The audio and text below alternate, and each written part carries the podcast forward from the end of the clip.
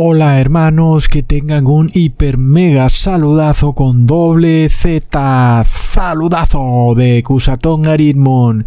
Bienvenidos a un nuevo video. Oramos hoy a nuestro Padre Celestial. Padre Eterno, ayúdanos a caminar contigo todos los días. Ayúdanos a ser tu amigo. Queremos ser tu amigo, Padre amado. Sí, queremos ser uno de tus mejores amigos. Por favor, Padre Eterno, ayúdanos siempre a ser un buen amigo tuyo. En el nombre de Jesús, amén.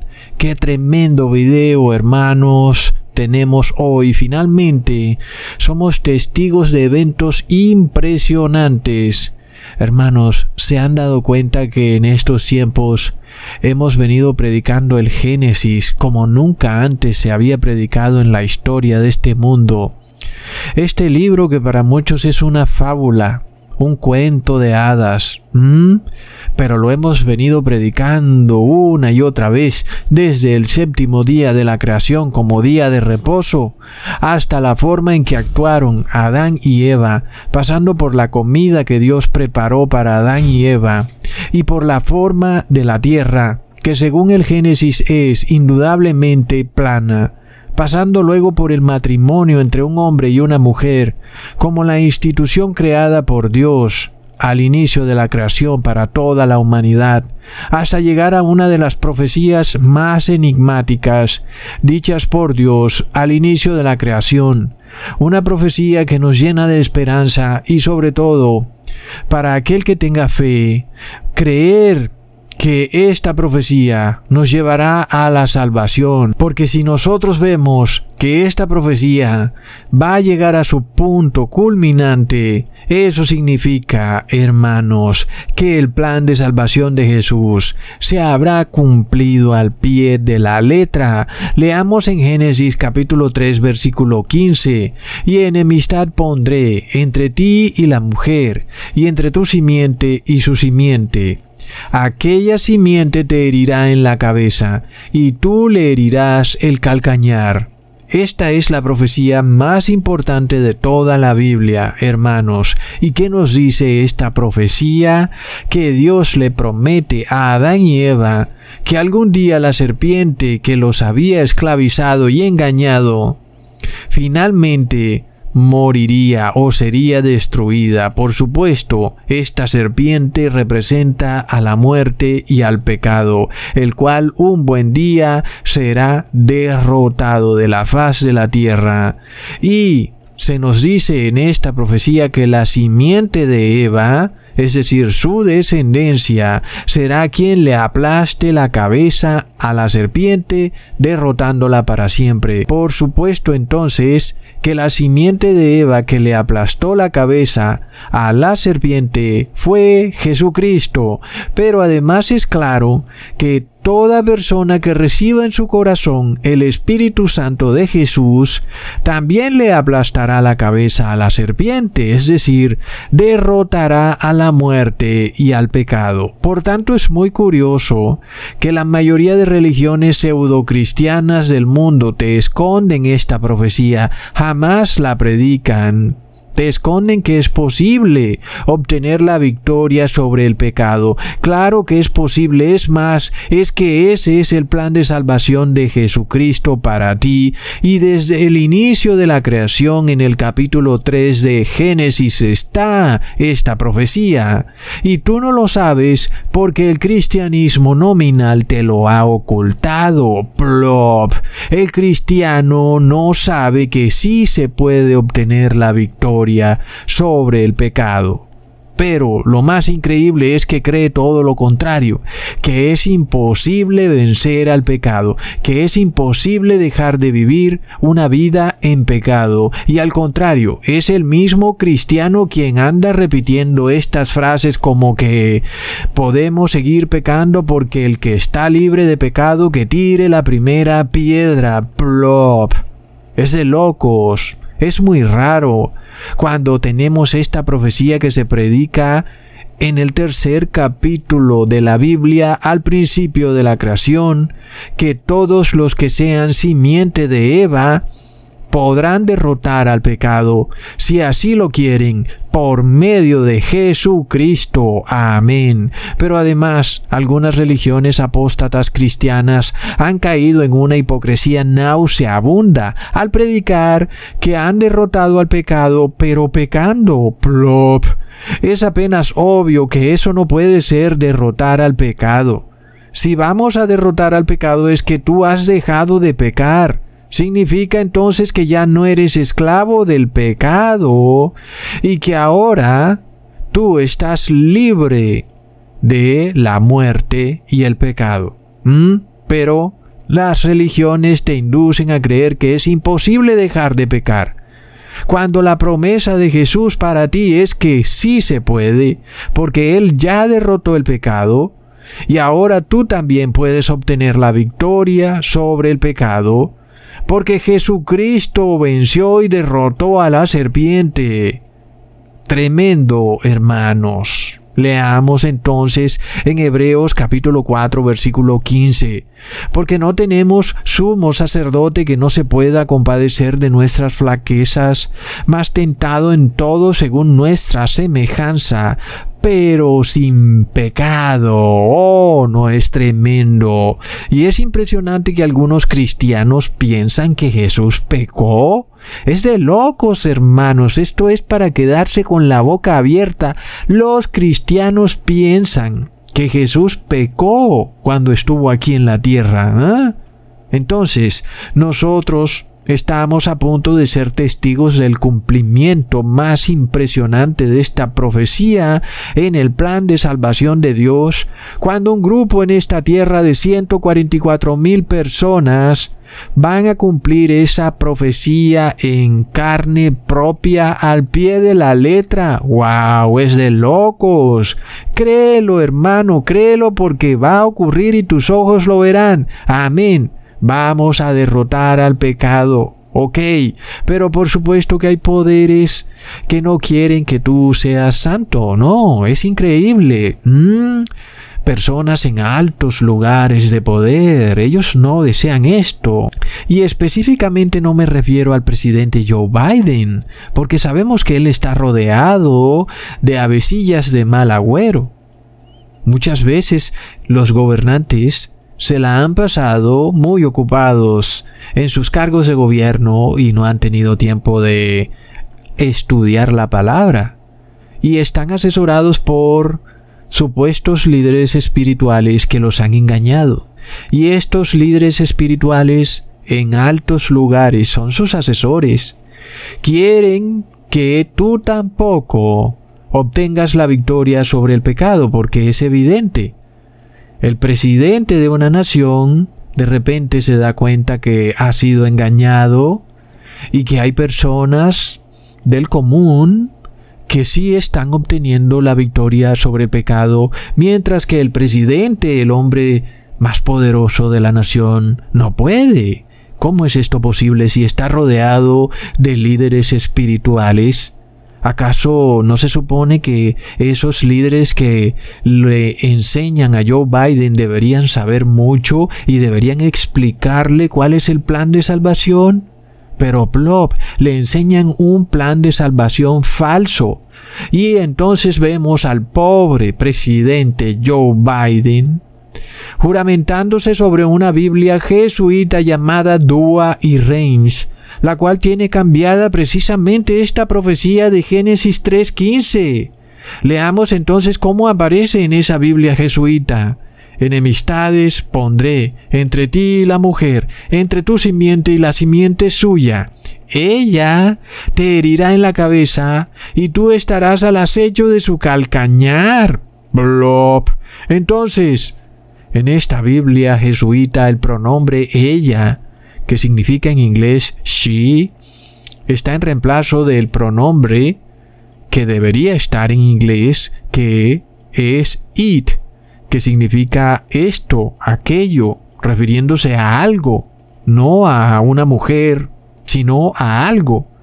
Entonces, el pronombre correcto que debería usar esta Biblia es it. En español, eso, aquello o esto. Dando a entender que la simiente de la mujer es la que le herirá la cabeza a la serpiente, no la mujer. Pero en la Biblia, que usa el presidente Joe Biden para jurar en su cargo, es la mujer la que le está pisando la cabeza a la serpiente. Y por supuesto que es evidente que esa mujer no puede ser Eva, porque Eva está muerta o pecó. La mujer entonces que supuestamente le pisaría la cabeza a la serpiente tendría que ser, según la Iglesia Católica, una entidad que anda pavoneándose y apareciéndose por todo el mundo, solicitando para ella adoración, es decir, la Virgen María. Y recordemos que Joe Biden es católico. Y si Biden es católico, por supuesto que vamos a pensar que el presidente tal vez quiera poner su granito de arena para que esa profecía de esa Biblia jesuita se cumpla. Porque, bueno, es lo que él cree, que es la mujer la que le pisará la cabeza a la serpiente. Entonces finalmente luego se desata la guerra entre Rusia y Ucrania. Ambos presidentes tanto Vladimir Putin como Zelensky adoran a la Virgen María. Putin sale arrodillado ante el Papa Francisco besando una imagen de la Virgen María. Luego resulta que el presidente de Ucrania, Zelensky, además de adorar a la Virgen María, también es judío, recontra plop porque se supone que los judíos no adoran a la Virgen María, o tal vez sí, porque si en el pasado la adoraban bajo los nombres de Astarte, Astoret o Reina del Cielo, ¿quién nos dice que el pueblo hebreo no pueda de nuevo adorar a la Virgen María o Reina del Cielo en un futuro muy cercano? Luego vemos que la Virgen María usada para consagrar a Rusia y a Ucrania es la Virgen de Fátima, la cual también es adorada por los musulmanes. Finalmente entonces el Papa Francisco efectivamente consagró este viernes que pasó, el 25 de marzo, a Rusia y a Ucrania, a la Virgen María. Y recordamos que el Papa Francisco es jesuita, entonces ustedes saben que yo les doy prueba de todo y prepárense para lo que les voy a revelar porque es de locos.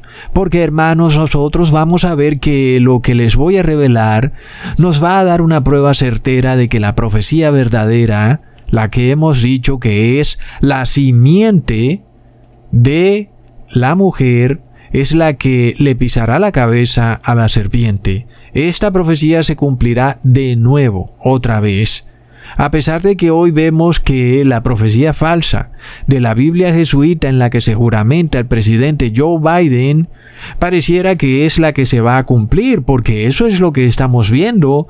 Hay una guerra entre Rusia y Ucrania y ahora la Virgen María parece que va a acabar con esa guerra, como si le fuera a pisar la cabeza a la serpiente. Plop.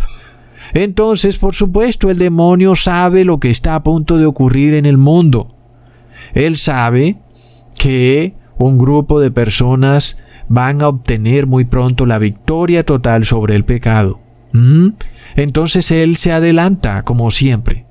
Y por esto cambió y tergiversó esta profecía tan importante en la Biblia para engañar y llevar a la perdición a millones de millones.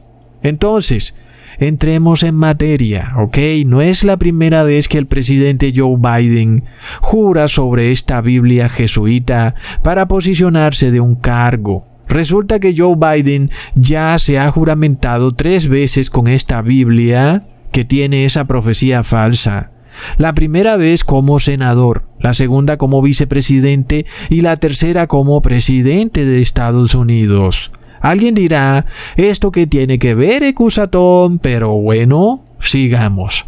Resulta que una vez elegido como senador, el presidente Joe Biden tenía planeado juramentarse usando su Biblia jesuita. Sin embargo, un trágico accidente de automóvil se llevó la vida de su amada esposa y su pequeña hija de 13 meses de nacida lamentable. Sin embargo, el presidente Joe Biden ha debido advertir ¿qué es esto? ¿Por qué ocurrió esto? Ha debido detenerse a mirar qué pasó aquí. ¿Mm? ¿Acaso estaba él haciendo algo que ofendía a Dios? Sin embargo, lamentablemente el presidente Joe Biden igual usó esa Biblia jesuita para juramentarse como senador de la República.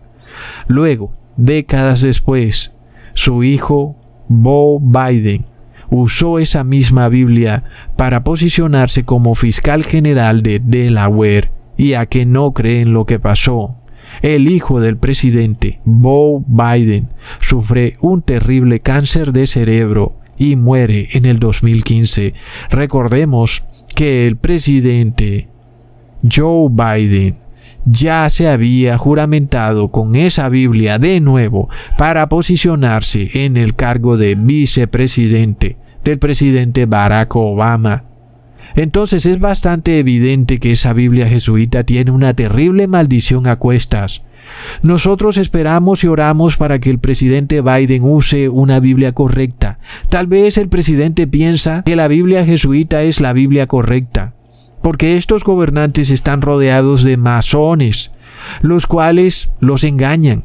Uno pensaría que ellos como gobernantes, que tienen acceso a información privilegiada, deberían conocer la verdad bíblica mejor que nadie. Pero increíblemente ese no es el caso. Estos gobernantes están tan engañados como una persona del común que obtiene su conocimiento a través de la televisión y los noticieros. Entonces, que un ser tan poderoso como un gobernante como el de Estados Unidos tenga toda esta capacidad de conocer todos los secretos del mundo, eso tampoco es garantía de que él va a tener la vida eterna. La Biblia es un libro que solo puede ser entendido por los que la leen con corazón humilde. Y entonces aquel que piensa que lo tiene todo, y cree conocer los secretos más ocultos. Ese por esa soberbia del ser humano no puede entender la verdad bíblica. Y si nosotros leemos entonces la versión de la Biblia Reina Valera de este versículo de Génesis 3.15 leemos, y pondré enemistad entre ti y la mujer, entre tu simiente y la simiente suya. Esta te herirá en la cabeza y tú le herirás en el calcañar. Está clarísimo que la frase esta te herirá en la cabeza no se refiere a la mujer, es clarísimo, porque si fuera así diría ella. Y no dice ella como la mujer, sino que dice esta como la simiente. ¿Mm?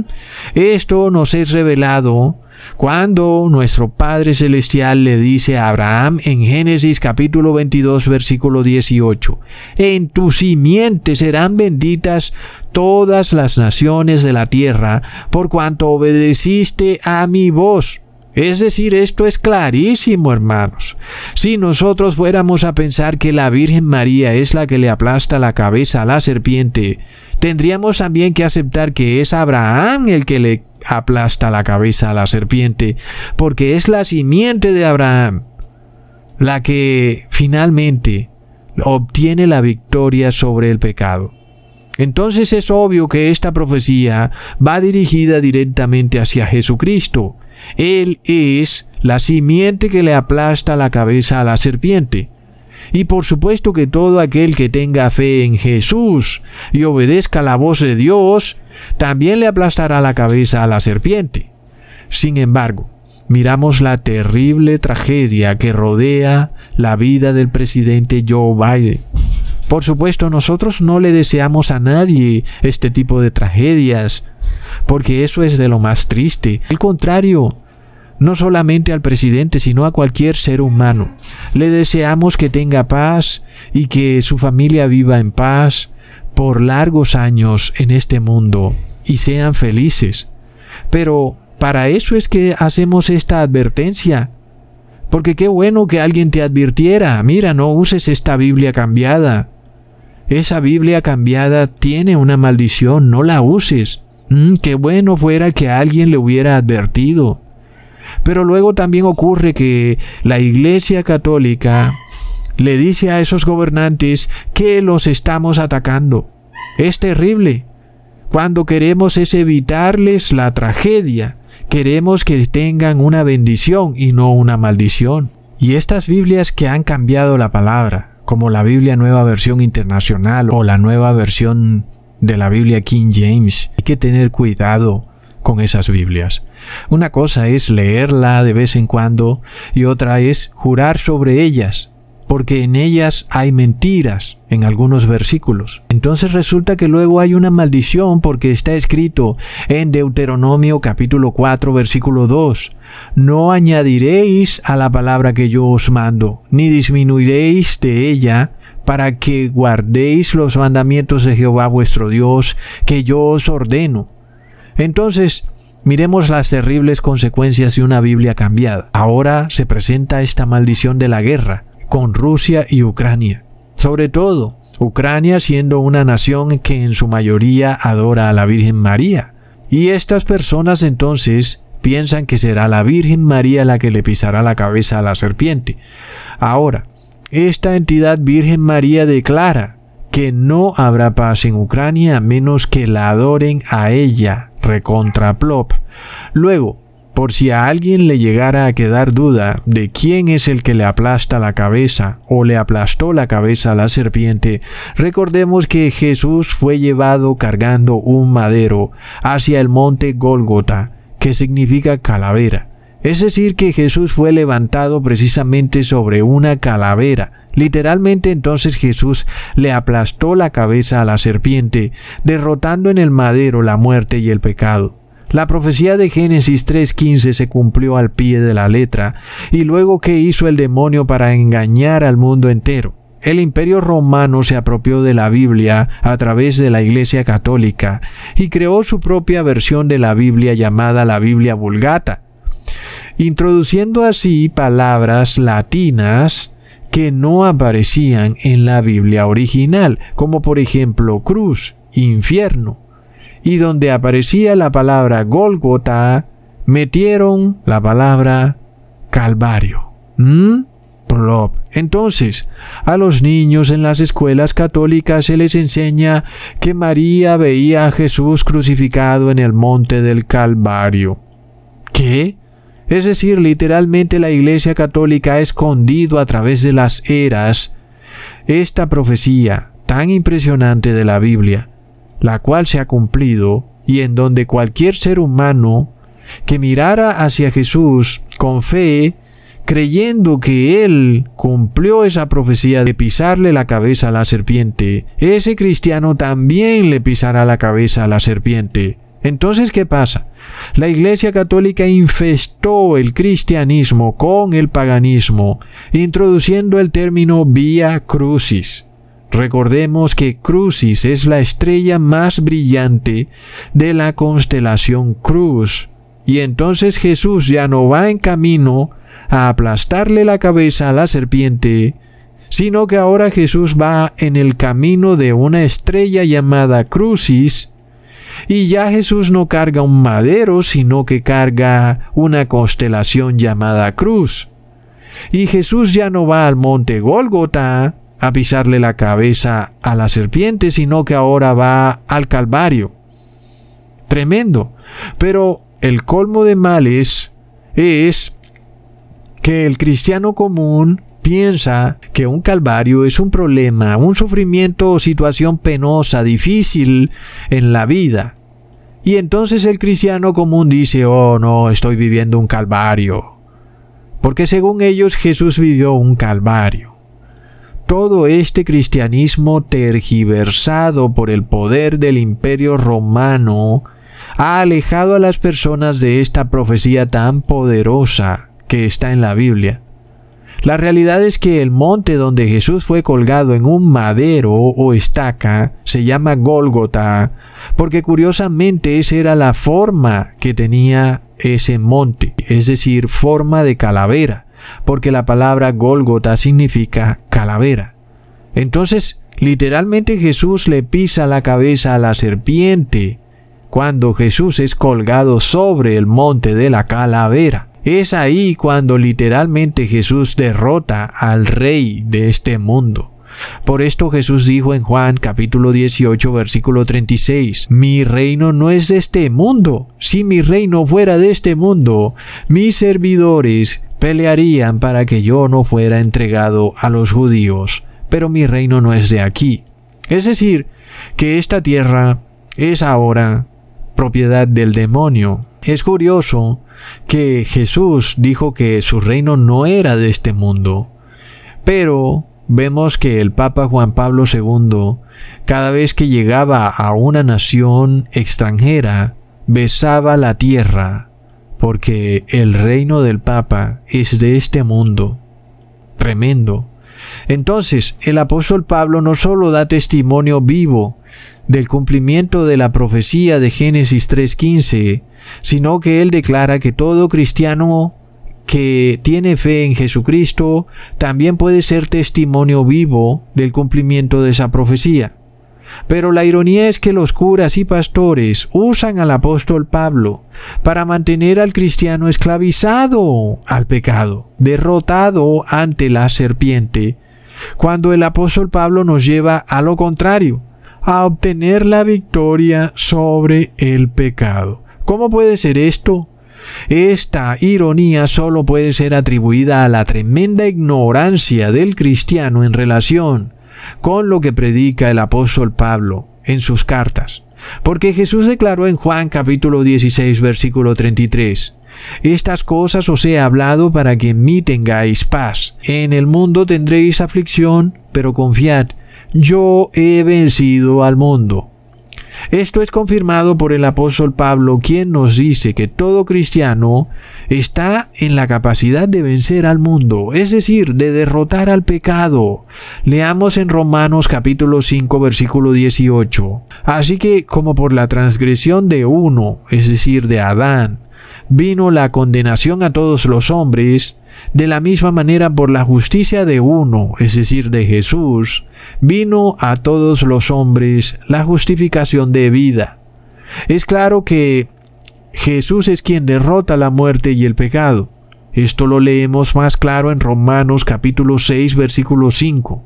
Porque si fuimos plantados juntamente en Él a la semejanza de su muerte, también lo seremos a la de su resurrección, convencidos de que nuestro viejo hombre juntamente fue colgado en el madero con Él, para que el cuerpo del pecado sea deshecho, a fin de que no sirvamos más al pecado. Es decir, más claro no puede ser el camino para pisarle la cabeza a la serpiente no es consagrarse a la Virgen María, sino que es seguir a Jesús en su camino hacia el monte Gólgota o Calavera. Tomar el madero, echárselo al hombro y ser colgado en el madero y morir junto con Jesús a este mundo pecador, morir al pecado, para resucitar como un hombre nuevo, que ya no es esclavo de la serpiente, este nuevo hombre ahora le ha pisado la cabeza a la serpiente. ¿No está claro el plan de salvación que Dios le declaró a Adán y a Eva al inicio de la creación? ¿Y no es cierto que Dios ha cumplido este plan al pie de la letra? Y si Dios lo ha cumplido, ¿por qué tú sigues pecando? ¿Mm? El apóstol Pablo te dice que tú deberías estar muerto al pecado. Y si estás muerto al pecado, es porque el pecado ya no tiene dominio sobre ti. Leamos en Romanos capítulo 6 versículo 16. ¿O no sabéis que a quien os presentáis a vosotros mismos como esclavos para obedecerle, sois esclavos de aquel a quien obedecéis, sea del pecado para muerte, o sea de la obediencia para justicia? Gracias a Dios que aunque fuisteis esclavos del pecado, habéis obedecido de corazón a la forma de doctrina a la cual sois entregados, y libertados del pecado, sois hechos esclavos de la justicia. Tan claras son las palabras del apóstol Pablo, que es impresionante ver a supuestos cristianos, pastores y curas usar al apóstol Pablo para decir que no hay que guardar la ley. Porque recordemos, si aún tú no sabes qué es pecado, porque eso es de lo más irónico que en un mundo donde se predica la palabra de Dios 24 horas al día, la gente no tiene ni idea qué es pecado. Entonces te voy a recordar qué es pecado. En primera de Juan capítulo 3 versículo 4. Cualquiera que hace pecado traspasa la ley, y el pecado es transgresión de la ley. Está claro que el que es esclavo del pecado es esclavo de transgredir la Torah o la ley, que es lo mismo. La palabra ley usada aquí viene del griego amonia, la cual significa no estar sujeto a la ley judía, es decir, a la Torah. Entonces, ¿qué es pecado? Es violación de la Torah. Esto es innegable, es irrefutable. Por supuesto que al mundo entero le importa un bledo la Torá y su ley, porque los gobiernos hoy en día pretenden obligarte por decreto de Estado a violar la Torá. Es tremendo. Es decir, que se evidencia claramente que sí hay un interés en obligarte a permanecer esclavo del pecado. Entonces sí es cierto que hay un poder en este mundo que se esfuerza por evitar que esa profecía se cumpla en ti y en cualquier otra persona. Inclusive este poder está en altos lugares de los gobiernos. Pero no solo en altos lugares de los gobiernos, sino que también está en las religiones cristianas, las cuales mantienen en secreto esta profecía de Génesis 3.15, la cual condensa de una forma increíble el plan de salvación de Dios para el ser humano. Y esto no debería ser causa de tristeza que haya tal cantidad de amigos de la serpiente y tan pocos amigos de la verdad, sino al contrario, debería sernos causa de humildad, de saber que por la gracia de Jesús hemos sido llamados a pisarle la cabeza a la serpiente. Imagínate nada más si tú entraras a una escuela en donde te enseñaran a hacer eso físicamente te pusieran una serpiente en el suelo y tú tuvieras que pisarle la cabeza a esa serpiente. Es decir, si físicamente ya eso es una tremenda hazaña y aún pensaríamos que estamos en desventaja con relación a la serpiente porque ella es mucho más rápida que nosotros. Imagínate entonces lo que significa esa hazaña. Ahora, si eso ocurre en el campo físico, y es una gran hazaña, imagínatelo en el campo espiritual. Por supuesto, solo Jesús ha sido capaz de pisarle la cabeza a la serpiente. Nosotros, sin embargo, entendemos que si nosotros llegamos a la perfección y logramos pisarle la cabeza a la serpiente, no es jamás por nuestra propia habilidad, fuerza o capacidad, es que físicamente no somos capaces de hacerlo, y por tanto espiritualmente tampoco.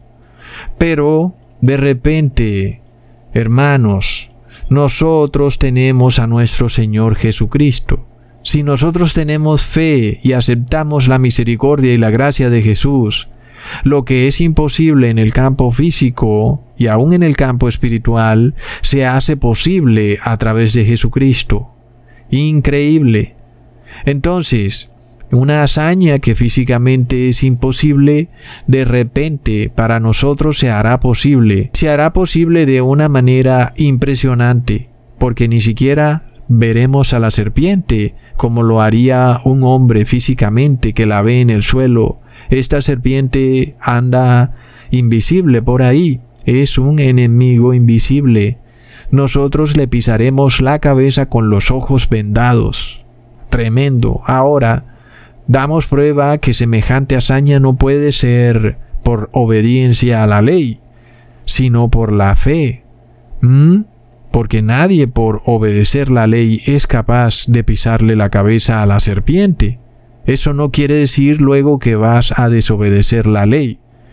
Nosotros somos capaces de pisarle la cabeza a la serpiente es por la fe y por la gracia.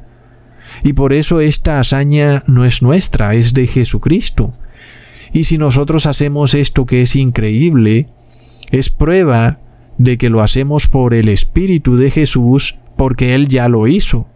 Entonces viene la pregunta, ¿por qué tú no querrías tener el Espíritu de Jesús dentro de ti? Porque es un Espíritu que ha hecho algo que ningún ser humano ha podido hacer, una gran hazaña, pisarle la cabeza a la serpiente, derrotar a la muerte y el pecado. Un ser humano lo hizo, se llama Jesucristo. La invitación es que todo el que tenga fe en Él podrá hacerlo también. Pero el mundo cristiano clama por otro espíritu, al que ellos llaman Espíritu Santo, el que dicen ser la tercera persona de la Trinidad. Por este claman al cielo diciendo que baje fuego sobre ellos. Y resulta que este ser al que llaman Espíritu Santo jamás hizo esta hazaña de pisarle la cabeza a la serpiente. Y tampoco lo hizo María, ni en vida, ni menos después de muerta.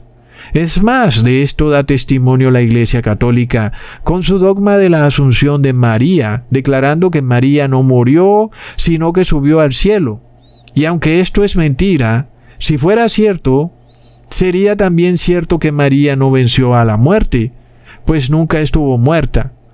Pero nosotros sí sabemos que Jesús estuvo muerto y que luego resucitó.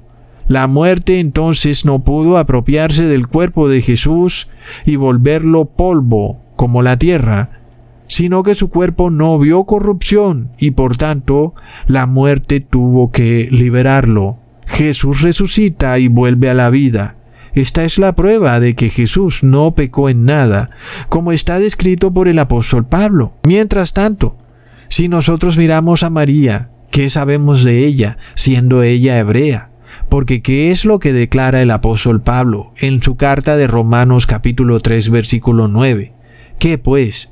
¿Somos nosotros mejores que ellos? En ninguna manera, pues ya hemos acusado a judíos y a gentiles que todos están bajo pecado. Como está escrito, no hay justo ni aun uno, no hay quien entienda, no hay quien busque a Dios, todos se desviaron a una, se hicieron inútiles.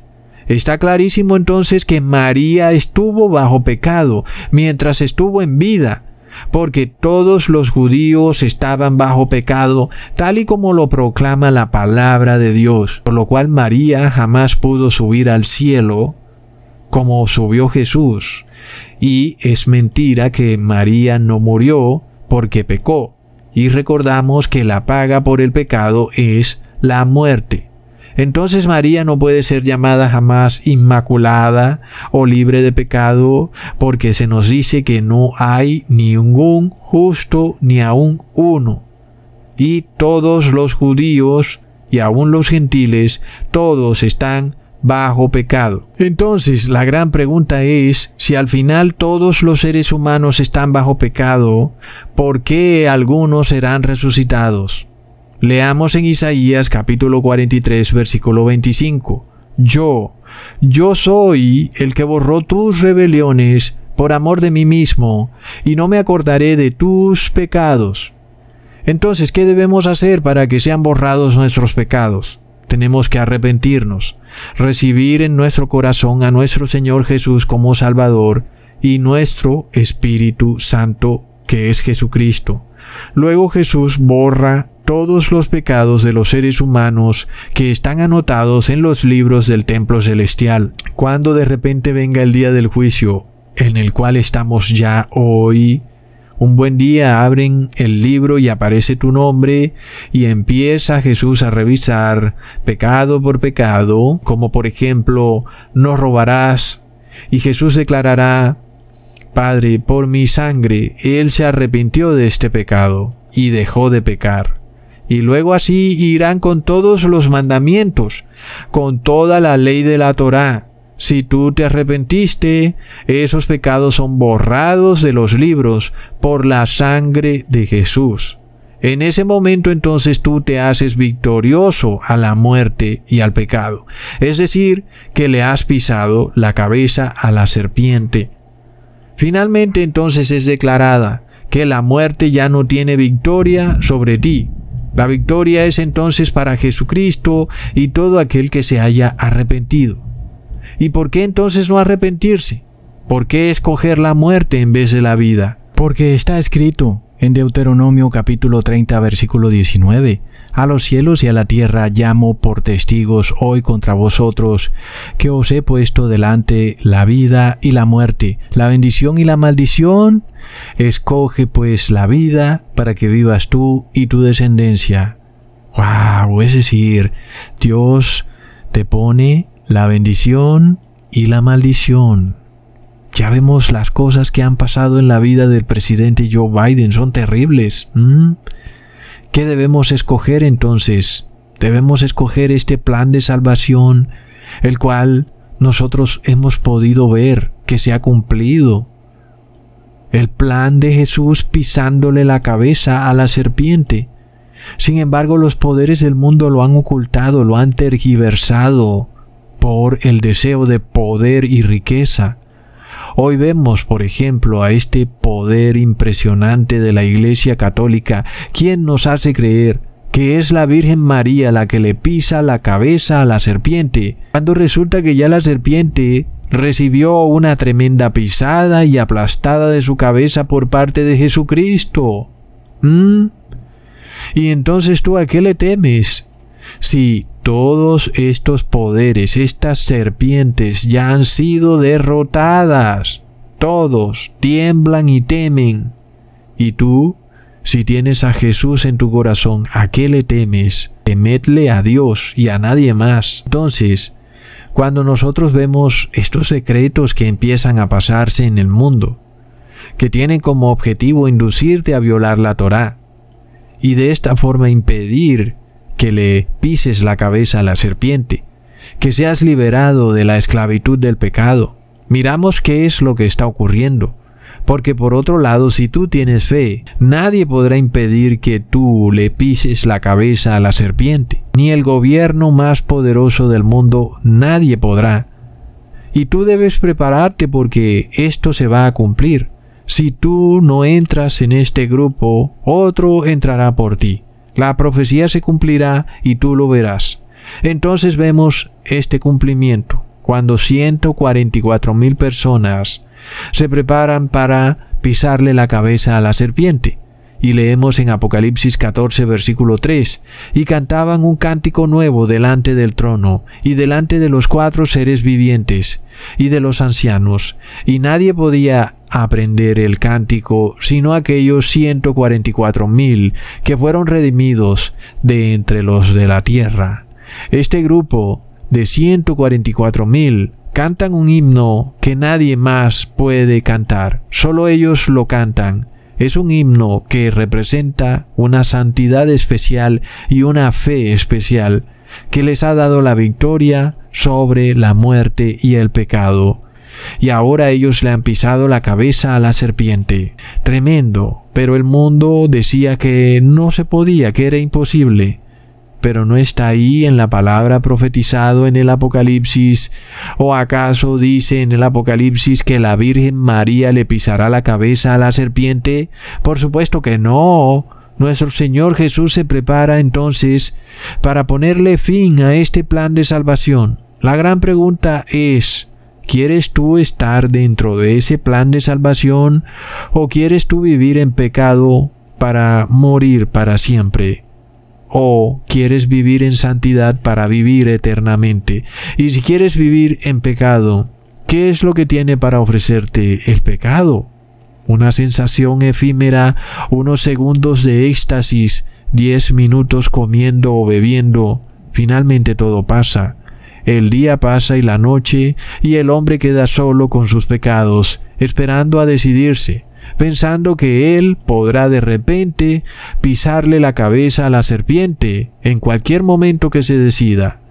Pero si nosotros observamos la hazaña física de pisarle la cabeza a la serpiente, sabemos que si esto se pudiera lograr, un hombre no pudiera hacerlo de un día para otro porque esto nos muestra que también en el campo espiritual tampoco es posible lograrlo de un día para otro. ¿Mm? Ahora, alguien dirá, sí, Ecusatón, pero mira que el buen ladrón lo logró el mismo día porque él fue redimido y salvado por Jesús de sus pecados ese mismo día. Pero ahora nosotros miramos algo muy impresionante que hemos aprendido.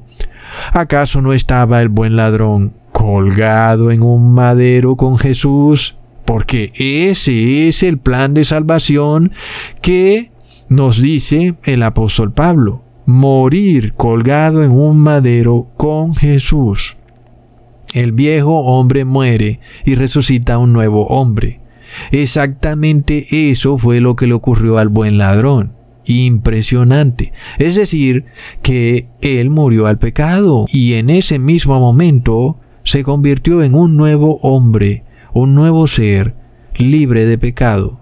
Y por otro lado miramos el engaño de muchos que pensando querer ser como el buen ladrón, en realidad son el mal ladrón, y nada los hará cambiar ni los días buenos ni los días malos, ni las bonanzas ni las crisis, ni si están libres o si están colgados en un madero. Nada los hará cambiar, no se arrepentirán, seguirán pecando porque se necesita tener fe.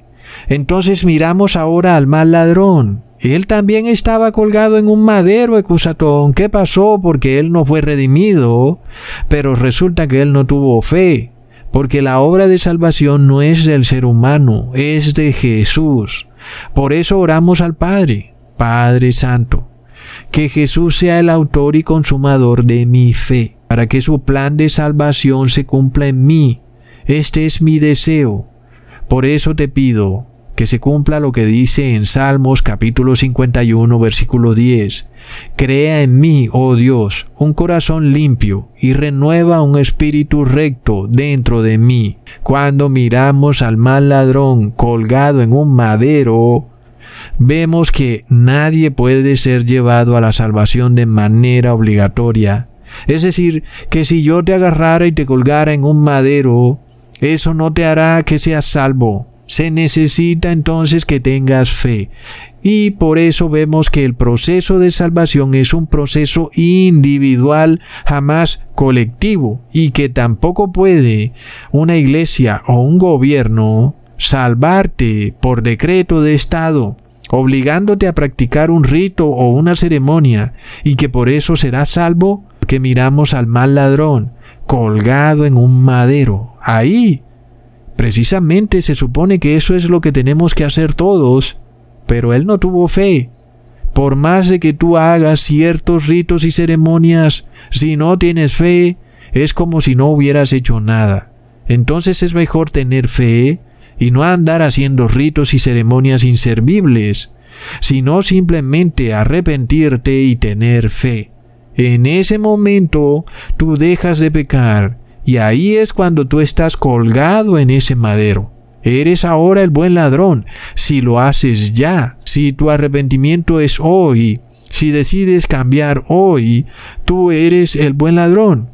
Pero si tú estás esperando que algo ocurra, si tú esperas que Jesús haga algo misterioso, un gran milagro, entonces tú eres el mal ladrón. Aunque ambos están colgados en un madero, ambos tienen apariencia de religiosidad, ambos están al lado de Jesús en su sufrimiento. ¿Mm? Siguieron a Jesús en su sufrimiento, pero uno no fue justificado porque no tuvo fe. Y eso es algo que vemos en las religiones cristianas caídas en apostasía.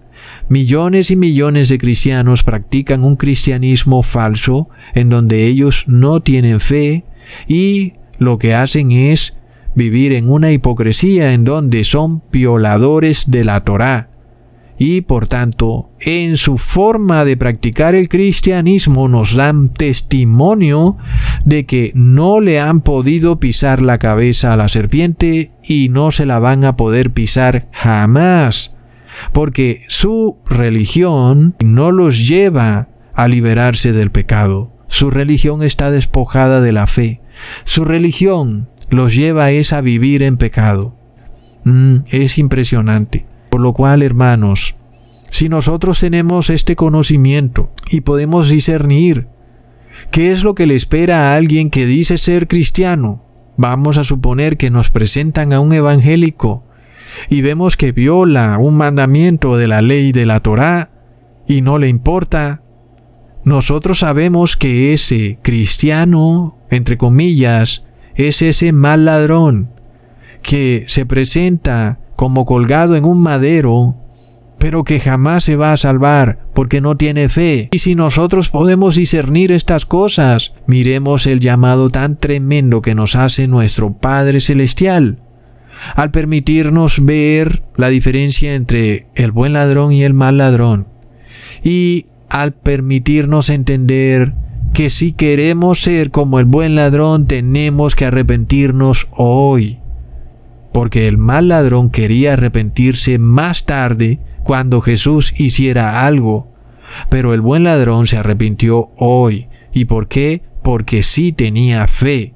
Y en ese momento el buen ladrón le pisó la cabeza a la serpiente. Ese es el camino de salvación. Es colgarse con Jesús en el madero para resucitar como un hombre nuevo, libre del pecado y de la muerte. ¿No es entonces la Virgen María la que le pisará la cabeza a la serpiente? ¿No es esta falsa deidad llamada Trinidad? ¿No es de ninguna manera nadie más sino nuestro Señor Jesucristo? Todos los que reciban su Santo Espíritu y tengan fe le pisarán la cabeza a la serpiente. Es una promesa que no será de ninguna manera desechada por nuestro Padre Celestial. Es una profecía que se va a cumplir al pie de la letra. Hermanos, no lo dudemos. Y si tú quieres ser parte de esa profecía, la invitación es hoy para ti. Arrepiéntete hoy. Hasta pronto, hermanos.